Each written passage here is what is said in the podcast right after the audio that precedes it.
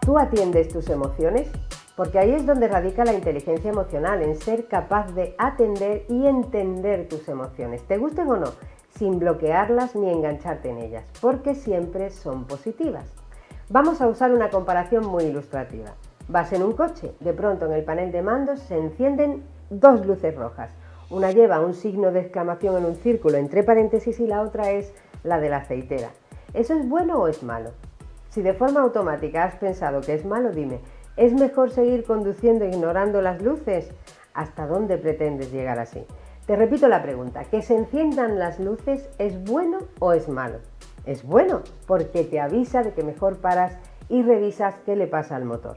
Las emociones igual son avisos que vienen a decirte algo importante. Así que una buena gestión emocional no bloquea la emoción, no le pone el dedo a la luz, no tengo miedo, no tengo miedo, ni se queda obsesionada en la luz, tengo miedo, tengo miedo y sin mirar la carretera. No puedes evitar las emociones, son reacciones psicofisiológicas que te preparan para dar la mejor respuesta en cada momento. Así que da igual si te gustan o no, vienen a ayudarte y son positivas. Y diferencialas de los sentimientos, que son eso que surge cuando a las emociones les metemos nuestros pensamientos. Así que fíjate bien, si el sentimiento es la suma del pensamiento y la emoción y la emoción no la podemos evitar, si quieres cambiar un sentimiento que no te gusta, ¿qué es lo único que puedes cambiar? Eso es, el pensamiento. No puedes cambiar las cosas que ocurren, pero siempre puedes decidir cómo te las tomas, ¿te acuerdas? Y eso se hace siendo muy consciente de tus pensamientos para elegir cuáles te apoyan y cuáles no. Hoy te propongo una mini guía de mensajes y preguntas poderosas que te ayudarán a descifrar tus emociones. Nos vamos a basar en la escuela de Paul que construye su primera teoría con seis emociones básicas. La efímera sorpresa te avisa de que se ha roto el equilibrio que vives o esperabas y punto. El enfado te informa de que se están saltando tus límites. ¿Dónde los tienes? ¿Puedes revisarlos? ¿Los quieres mantener?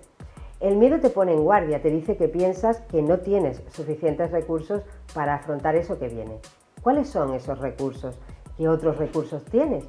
¿Puedes pedir ayuda? El asco te informa de que tus valores están siendo atacados. ¿Es proporcionada tu reacción?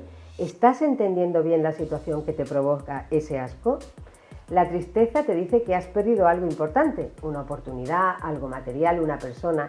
¿Inicias el camino para aceptar y avanzar o te enganchas en la pérdida? La alegría te informa de que has logrado o ganado algo. ¿Es proporcionada? ¿Sigues viendo la realidad sin distorsión?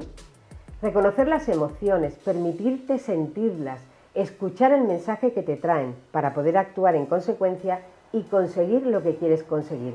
Eso es inteligencia emocional y lo que diferencia a la gente inteligente.